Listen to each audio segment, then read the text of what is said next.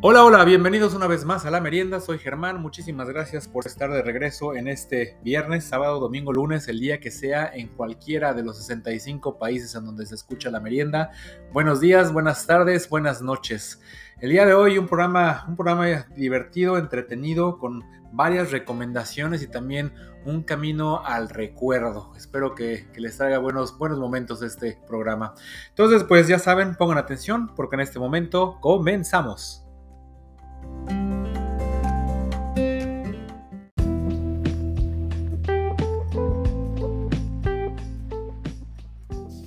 En días pasados fuimos a cenar, fuimos mi esposita y su servidor a un restaurante que más que un restaurante es una experiencia, ¿no? Es lo que ahora te están vendiendo mucho.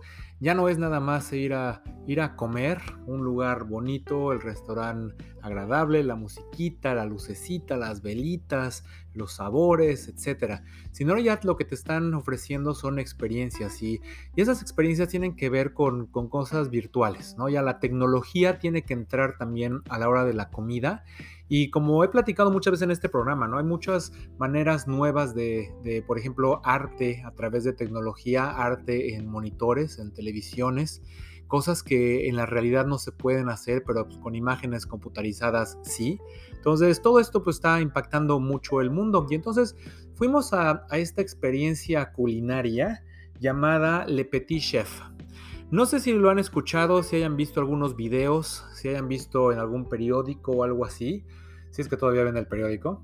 Pero bueno, entonces resulta que esta, esta experiencia es, un show, es un show de dos horas en donde es una, una cena, es una cena como de seis tiempos y está diseñado para todas las edades. El, el chiste del Petit Chef es de que se dice que es el, el chef más pequeño del mundo, porque, porque mide por ahí de, de unos 5, 5, 6 pulgadas algo así. Entonces un mini chef que, que, cocina enfrente de ti.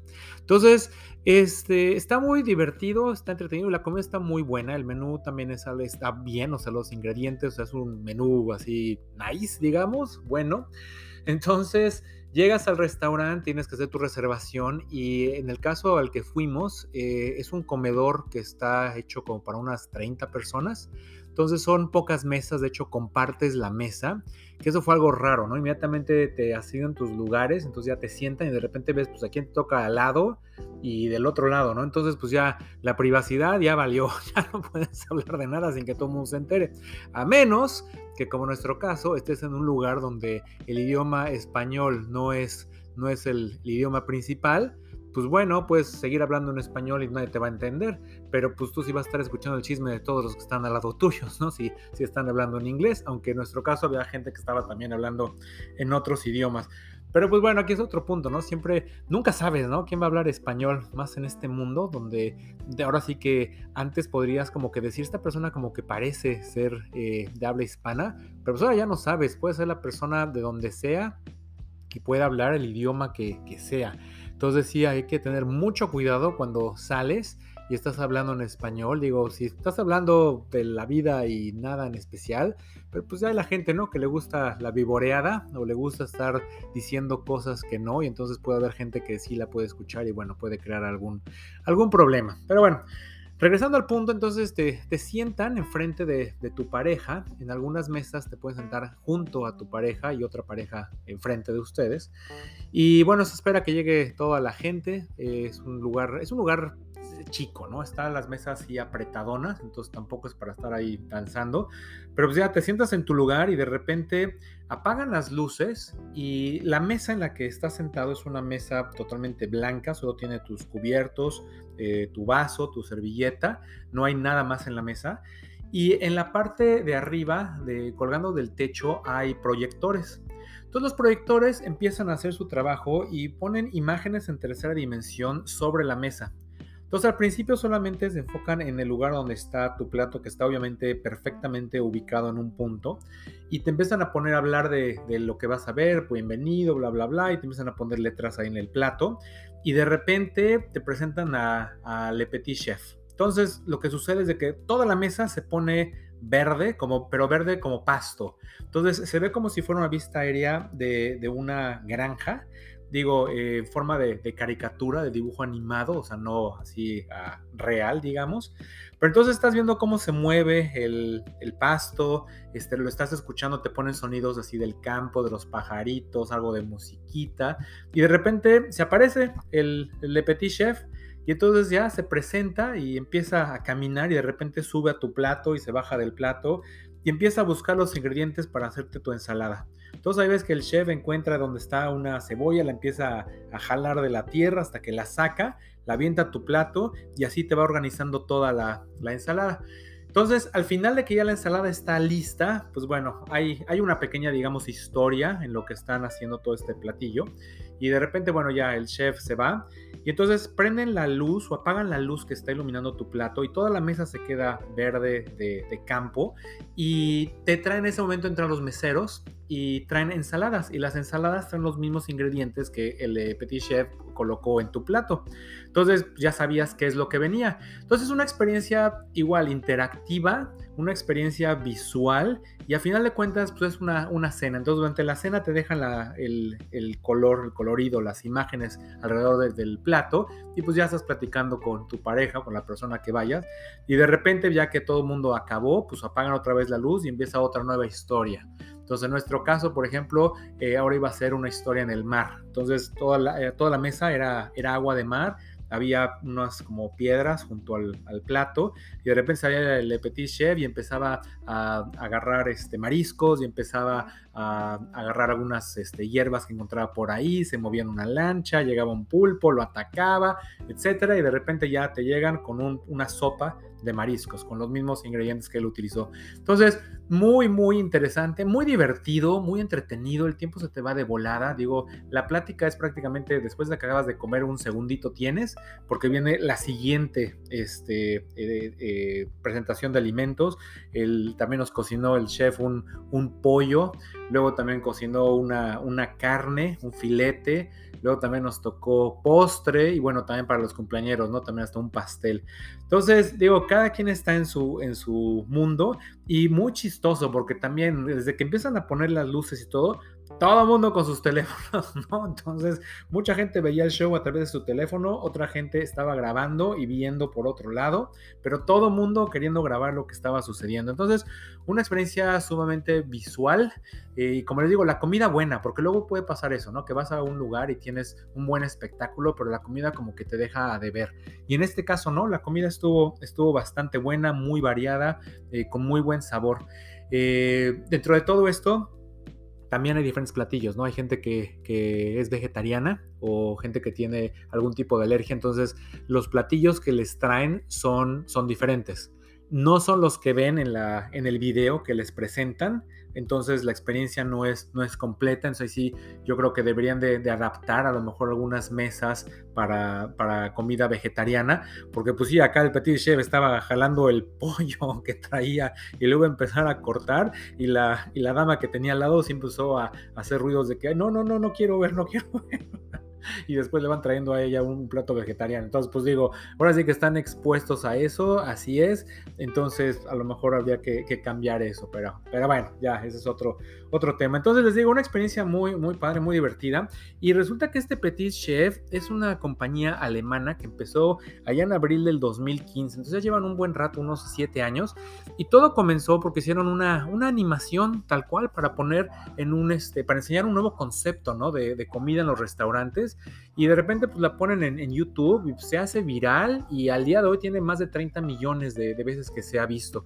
Entonces pues fue un exitazo y a partir de ahí gente de todo el mundo les empezó a escribir para decir, oigan, ¿dónde puedo ver eso? ¿Dónde lo, lo puedo experimentar? ¿Dónde lo puedo probar. Entonces ellos empezaron a desarrollar el, ya el concepto en sí de la comida y también invitar a, a chefs para que hicieran los platillos y entonces ver qué tipo de platillos se podía hacer, cómo hacerlo con la tecnología, crear la historia. Y al día de hoy tienen varias historias y están en, en muchos lugares, digo, en muchos países donde me escuchan en estos momentos en la merienda, pueden tener la posibilidad de, de ir a ver al, al Le Petit Chef.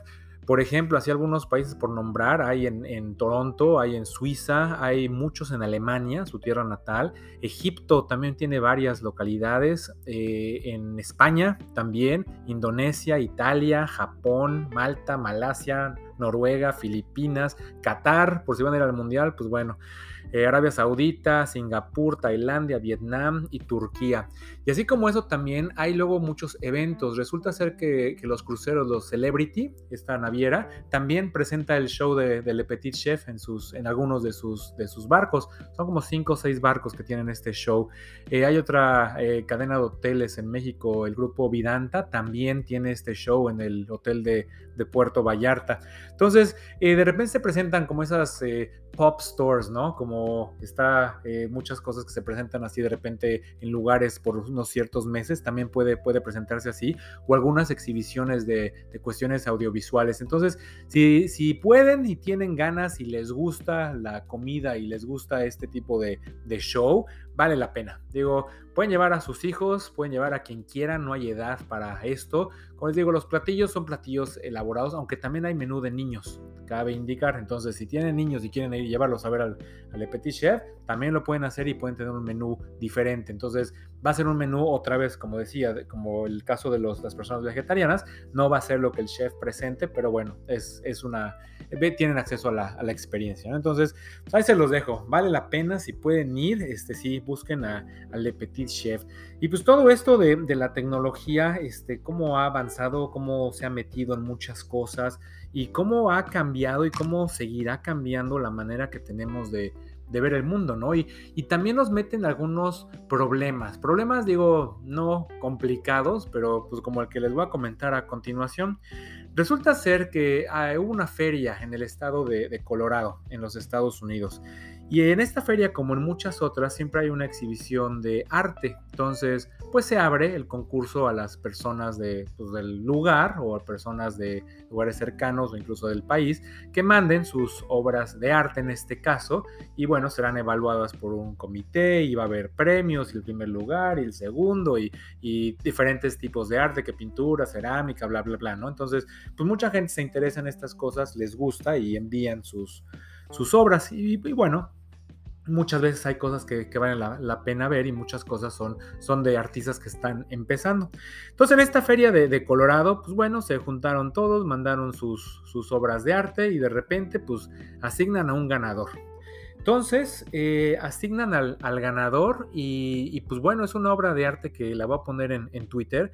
Es una pintura que se ve, se ve la verdad, pues se ve hasta así en la foto que tengo, que es igual chiquita, pues, se ve súper bonita, así los, los colores, es una, es como unas, unas personas que están en una como cueva, al fondo se ve como es un círculo como la salida hacia, hacia afuera de esta cueva, pero no sé, o sea, tiene, se ve muy, muy real, ¿no? La cosa esta. Entonces, pues bueno, ya echaron este, es los, los, el volado de, quiénes y bueno, ya los jueces decidieron quiénes iban a ganar. Le dan el premio a, esta, esta pintura y de repente cuando contactan al, ganador, el ganador dice, oiga, pues, pues muchas gracias porque este, es algo que yo hice a través de mi computadora. Y entonces todos se quedan ahí como que, a ver, a ver, a ver, ¿lo hiciste tú o no? No, pues sí, o sea, yo metí la información, yo metí lo que quería hacer en este programa de inteligencia artificial y el programa me generó esto. De hecho, me generó muchos eh, cuadros y yo tuve que estar decidiendo pues, cuál era el que me gustaba más y el que me gustó más fue el que envié a este curso, a este concurso y pues resulta ser que el que envió fue el que ganó el concurso. Entonces, pues ahora sí que hay mucho, mucho ruido alrededor de esto de gente que dice que pues no se vale, ¿no? Pero bueno, en las bases del concurso no se decía que no se aceptaban eh, este, obras de arte hechas por computadora o usando inteligencia artificial, no estaba en las reglas, entonces este, este caballero no hizo, no hizo nada malo. Pero pues esto está generando un debate, ¿no? O sea, ok, se puede hacer esta tecnología, pero entonces debe de competir con obras de arte hechas por humanos. Porque también ya se han visto muchas veces que luego las obras de arte que hace la inteligencia artificial son muy buenas, ¿no? Digo, estamos hablando a lo mejor de la perfección en algo, cosa que pues digo, nunca vamos a alcanzar nosotros, pero las máquinas eh, parece ser que sí lo están haciendo. Entonces, tienen que empezar a, aclarar si hay, hay este, cuadros, en este caso de, de inteligencia artificial, y hacer una categoría separada o tiene que ser junta. No sé, ¿ustedes, ¿ustedes qué opinan? ¿Debe de uno avisar de dónde salió el cuadro, si uno lo hizo o, lo, lo, hizo por estos medios? Entonces, pues bueno, ahí está el debate. Este, no se ha decidido, a final de cuentas le dieron su, su premio y bueno, esta historia se hizo algo, algo famosona, porque pues sí, ¿no? Está, está raro. ¿Ustedes, ¿Ustedes qué harían? Imagínense que ustedes son el segundo lugar, ¿no? Ustedes hacen su cuadro, su pintura, lo que sea, y quedan en segundo lugar. Pues bueno, digo, ya tengo el segundo lugar, pues ya no gané, pero pues fue el segundo. Y de repente te enteras que quien hizo la, la obra de arte en primero, pues fue una computadora. Entonces, así como que, a ver, es como que es lo mismo, no es lo mismo, ¿no? O sea, ¿ustedes qué, qué opinan? ¿Qué piensan de, de esta historia? ¿Qué, ¿Qué harían si a ustedes les sucediera? ¿Qué harían ustedes si son los jueces? en este caso. Y esto va a pasar pues mucho, ¿no? Digo, no sé si en algún momento también al momento de hacer tareas los niños puedan empezar a llevar así animaciones completamente hechas por computadora o, dibujos hechos por la computadora, ¿no? Porque pues, ya es algo totalmente común, lo vemos en el cine todos los días, en la televisión, efectos visuales, lo que sea. Entonces es una tecnología al alcance de, del pueblo. Entonces... No, no será la primera y ni va a ser la última vez de que esto suceda, pero bueno, algo digno de mencionarse en este podcast.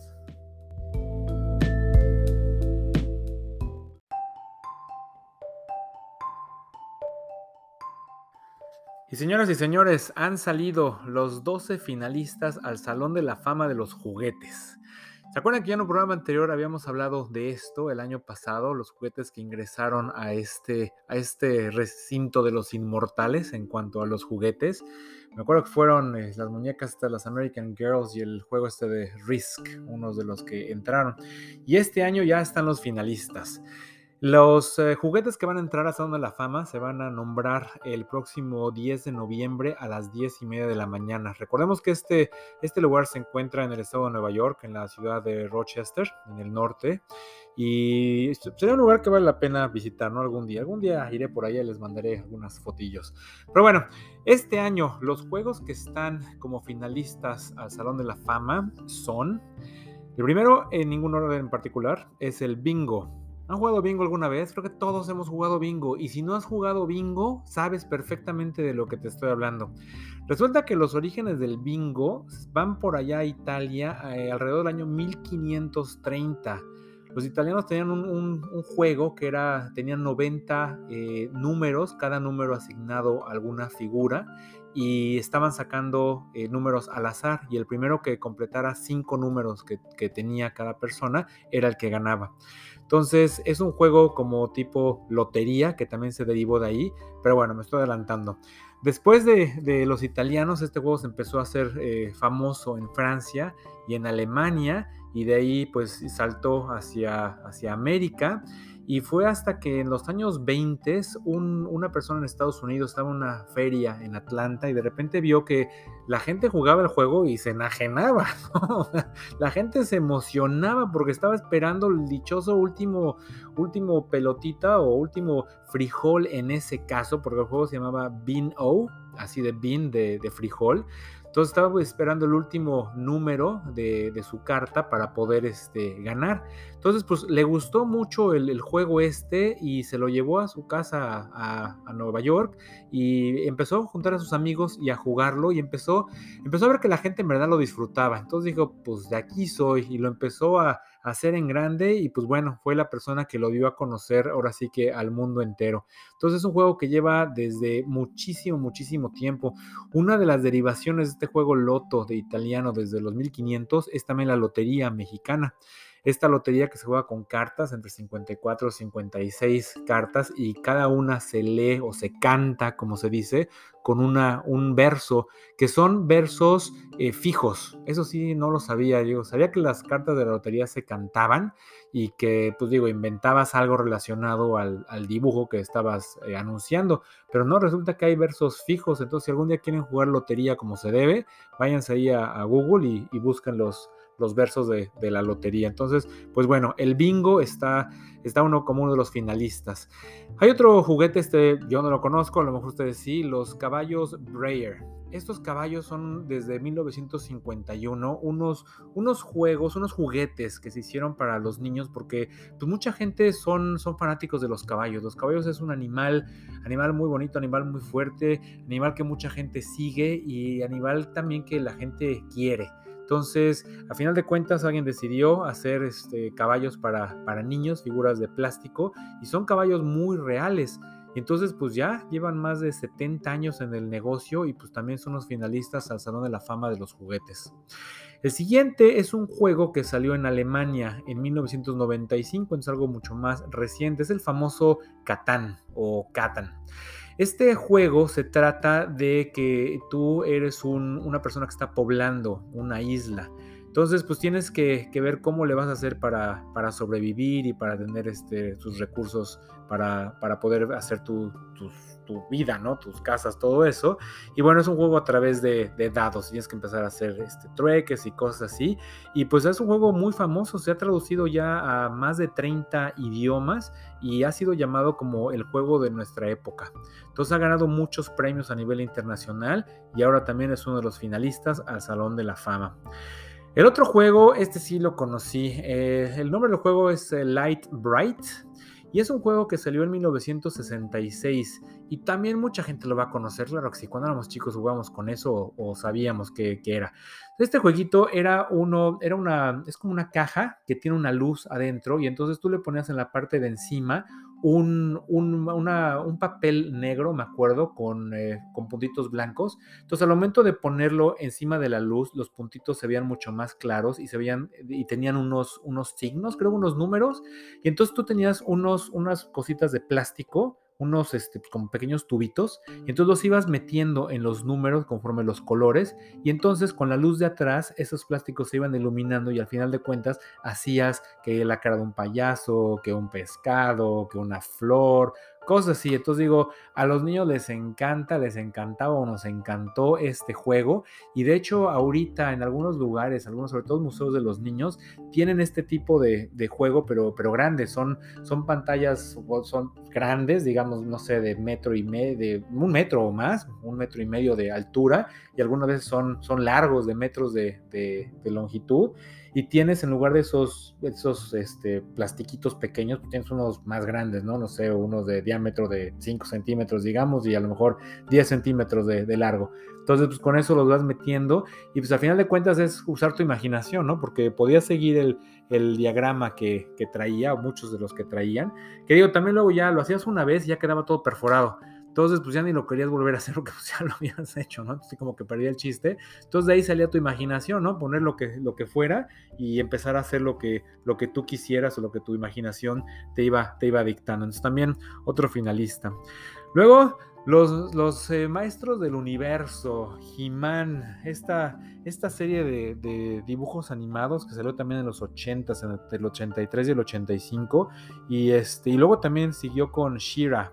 Entonces estaba He-Man y She-Ra. Digo, esos nombres desde, bueno, al principio, ¿no? Como que qué onda.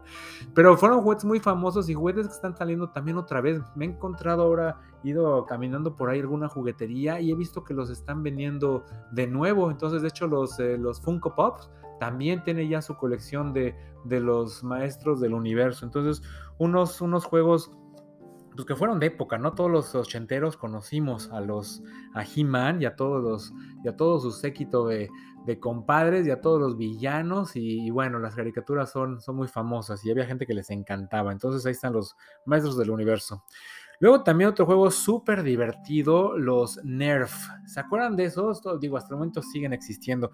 Estos Nerf empezaron allá en 1960 y eran pelotas de una espuma. Entonces resolvieron el problema de que no juegues con una pelota dentro de tu casa. De repente crean las pelotas de espuma y pues ya puedes jugar, puedes aventar, van a pegar en cosas, pero pues no van a romper nada, menos de que tengas una figurita de cristal en una mesa y le des un pelotazo, pues ya, ¿no? Pero digo, normalmente los, los Nerfs eh, fueron juguetes para, o han sido juguetes para usarse dentro. Y así como empezaron con pelota, una pelota redonda tipo tamaño tenis, pues de repente ya sacaron pelotas tipo fútbol americano y de repente ahora también hay este tipo pistolas que lanzan dardos eh, de, nerfs que pues obviamente no, no duelen. Y pues ha sido un juego sumamente famoso a través de, de la historia y pues bueno, ahora está a punto de entrar también al Salón de la Fama. Otro juego también que les voy a platicar sus orígenes, las piñatas. Las piñatas también están como finalistas. Y la historia de las piñatas también no me la sabía. Resulta ser que las piñatas son originarias de China. Entonces, en verdad, son hechas en China. Esas piñatas se utilizaban para las celebraciones del fin de año chino. Y fue don Marco Polo, cuando fue a China, que pues las vio, les gustó y pues las llevó a Italia. Entonces llegó con las piñatas y les enseñó cómo era el asunto y las empezaron a utilizar la iglesia durante la cuaresma. Entonces de ahí empezó a agarrar un, significado religioso y bueno, de ahí después se pasó a España y España las llevó a México y fue en México donde se, se hizo sumamente famosa y pues bueno, ahora cada vez si pensamos en una piñata, pensamos en México. Entonces un, un juguete también sumamente divertido que, une a las familias, es el motivo de las fiestas. Incluso las piñatas luego se pueden hacer con gente adulta, ¿no? Entonces, en lugar de, dulces, ya meten otro tipo de cosas. Hay unas que le meten hasta dinero. Y bueno, recuerda que las piñatas también hace mucho eran de, barro, ¿no? Eran una maceta que las cubrían de, papel maché y las iban decorando. Pero pues al final de cuentas, cuando rompían eso, pues salía volando los pedazos y no faltaba algún niño descalabrado. Luego ya por eso las hicieron de periódico y hay, hay piñatas que parecen que no se van a romper en la vida, ¿no? Por más palazos que les des, no se rompen hasta que ya tiene que llegar el papá, romperla y echar ahí todos los juguetes para que todos los niños avienten y ahí es donde se, se peguen y se, y se pellizquen y se pisoten. Pero bueno, es parte del entretenimiento y no pasa nada. Entonces, afortunadamente, es algo que todavía se puede hacer. Como anécdota personal, viviendo fuera de México, un día alguien consiguió una piñata hace mucho tiempo, cuando, imagínense, estaba Dora, ¿no? Entonces, encontró ahí una piñata de, Dora y bueno, hicimos una posada. Eh, había nieve en ese momento y pues la hicimos en el jardín, ¿no? No había en otro lugar, entonces estábamos todos enchamarrados, enguantados, pero bueno, los niños pegándole a la piñata. Y lo que siempre he pensado es de que el jardín de estos amigos donde se hizo daba hacia la parte de atrás a otras casas. Entonces de repente imagínense que están en la noche y empiezan a escuchar gente pues cantar algo que no entiendes en otro idioma que no sea inglés y, de repente te asomas a la ventana y ves que así en la oscuridad están, están colgando algo que parece un niño y además llegan con un palo y le están pegando y todo el mundo está muy feliz. Entonces sí fue una situación muy, muy simpática para, para, todos nosotros. Digo, nadie, creo que nadie de los vecinos se asomó, pero sí hubiera sido algo de, de espanto para ellos estar viendo esta, esta ceremonia de, de golpear a, niños, que era una, una piñata. Y bueno, también lo que después sucedió, la piñata se rompió, salieron los dulces, los niños se aventaron a, agarrarlos entre la nieve y los dulces y pues los dulces se quedaron, muchos se quedaron ahí. Entonces los dueños de la casa se dieron cuenta de dulces hasta la primavera, ya después de que se derritió la nieve, se dieron cuenta que seguían dulces de la, de la dichosa piñata de Dora. Bueno, pasando a otras cosas, otro juego que está eh, por entrar eh, este año es un juego de, cartas, un juego que nació en 1982 y es un juego que se llama Fase 10, Phase 10. Este juego, la verdad, no lo conozco, no tengo el gusto, pero se ve, se ve divertido eh, y además pues, es un juego sumamente famoso. Es el segundo juego más popular de cartas, solo detrás del 1 el 1, bueno, ya está en el Salón de la Fama. Entonces sería el número 2 este. Entonces, este es un juego en lo que tienes que juntar grupos de, cartas para completar las 10 fases, por eso el nombre del, juego. Y las tienes que hacer en manera secuencial antes de, tus oponentes, de tus contrarios. Entonces, pues ha sido uno de los mejores juegos de cartas en ventas a nivel mundial y es por eso que está a punto de entrar al Salón de la Fama. Después otros, otros muñequitos de peluche, tampoco tuve el gusto, salieron allá en 1984 porque eh, los muchos niños, ¿qué es lo que siempre quieren cuando son pequeños? Un perro, ¿no? Entonces alguien salió con la idea, pues vamos a los perros de peluche. Entonces de ahí salieron los Pound Puppies. Estos Pound Puppies son unos perritos que se ven sumamente bonitos, así esos perros tipo como, como los Hush Puppies, los Basset Hounds ese tipo de, perro, que son de, de, peluche, pero están acostados. Entonces tienen las cuatro patitas ahora sí que en posición acostada y bueno, las orejas les cuelgan. Entonces hay diferentes colores y pues ha sido muy famoso, muy famoso con los niños y, y luego, luego cuando lo sacaron vendieron 2.5 millones de, de perritos. De hecho no los vendieron, los adoptaron. Estos perritos se venden, se adoptan.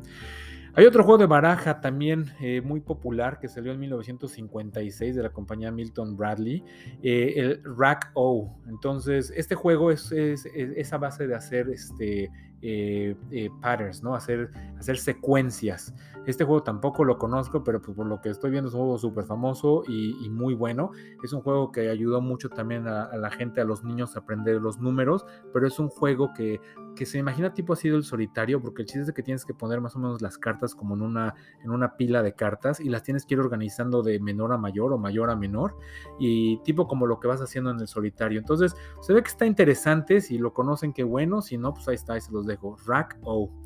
Otro juego también muy famoso, el espirógrafo. Digo, creo que todos nos acordamos de, ese espirógrafo y siempre me acuerdo los comerciales de televisión, como cómo era tan fácil, ¿no? En la televisión salían los niños, las niñas, ponían sus disquitos, eh, que eran como los, los engranes de, de un reloj, ¿no? Siempre se me imaginó y agarraban con su lápiz, lo ponían y empezaban a hacer unos dibujos increíbles. Se tan fácil como le daban la vueltecita y todo.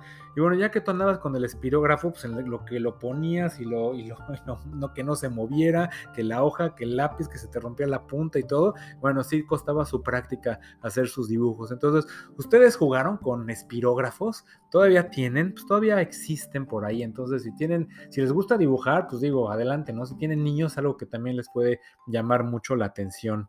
Y el último juego en esta lista de candidatos son los trompos. Los trompos tal cual y corrientes, ese trompo que es un juego también sumamente divertido. Es un juego que se ha jugado también desde hace muchísimo tiempo en Asia, en Europa, en América, en Australia. Y los trompos vienen desde Grecia, la Grecia antigua desde hace más de 2000 años. También existen los trompos que tienen caras, estos son como que tienen ocho caras en la mayoría y que los haces girar y entonces eh, cada cara tiene un premio o algo, ¿no? Como la, como la dichosa pirinola, ¿no? Que conocemos también. Entonces, pues digo, niños de hace muchísimos años han jugado con estos trompos, un juguete pues muy sencillo, hay, hay de madera, hay de madera, pero la punta de metal, entonces pues muchas veces cuando lo agarraban, lo tiraban y lo agarrabas y lo ponías en tu mano, pues digo, te podían lastimar, ¿no? Entonces ya ahora los, los trompos, los Duncan, siempre han sido también los, los famosos, hay unos que ya se prenden, digo, hay muchas cosas, pero sigue siendo el mismo principio, hacerlos girar, aventarlos, eh, jalarlos y atraparlos en la palma de tu mano, pasarlos de una mano al otro, eh, dejarlos en el piso y hacer suertes. Eh, digo, es como el yoyo, ¿no? También que, hay muchos trucos y, también hay muchos concursos que puedes ver, en, e incluso hasta en la televisión sale gente haciendo suertes con los trompos. Entonces, pues así está. Estos son los finalistas de los juguetes eh, que van a entrar al Salón de la Fama. De todos estos, nada más van a escoger tres. Entonces, ahí se los digo. De todos estos, solamente tres van a entrar este año al Salón de la Fama. Eh, pues búsquenlo por ahí. A lo mejor este, pueden mandar alguna petición o pueden ayudar a que escojan el que, al que a ustedes más, más les gusta. ¿Cuáles, si ustedes fueran jueces, qué tres juguetes de esta lista escogerían?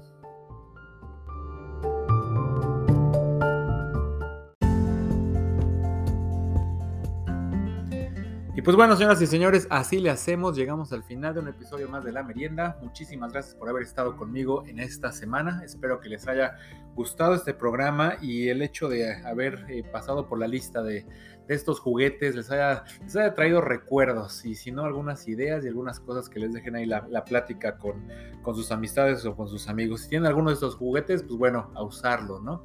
Y también, bueno, esto de, la comida de Le Petit Chef, si tienen la oportunidad, si en serio, vayan, vayan, este, es, una, es una experiencia que que vale la pena. Y todo esto de, la inteligencia artificial, digo, ya ustedes tienen alguna obra de arte hecha por inteligencia artificial o algún, alguna imagen que tienen por ahí de, virtual, de alguna cosa, pero desplegada como arte. Digo, se va a hacer esto cada vez más popular y ahorita, ahorita es, la, es la novedad, pero pues en un, en un rato, quién sabe cuántos años esto sea cuestión de todos los días. Entonces, pues así fue. Recuerden que me pueden seguir en Twitter, en la merienda podcast, arroba podcast merienda, y también en Instagram, en la merienda podcast. Y entonces, pues los dejo sin más por el momento, me despido, nos escuchamos la próxima semana. Germán, fuera.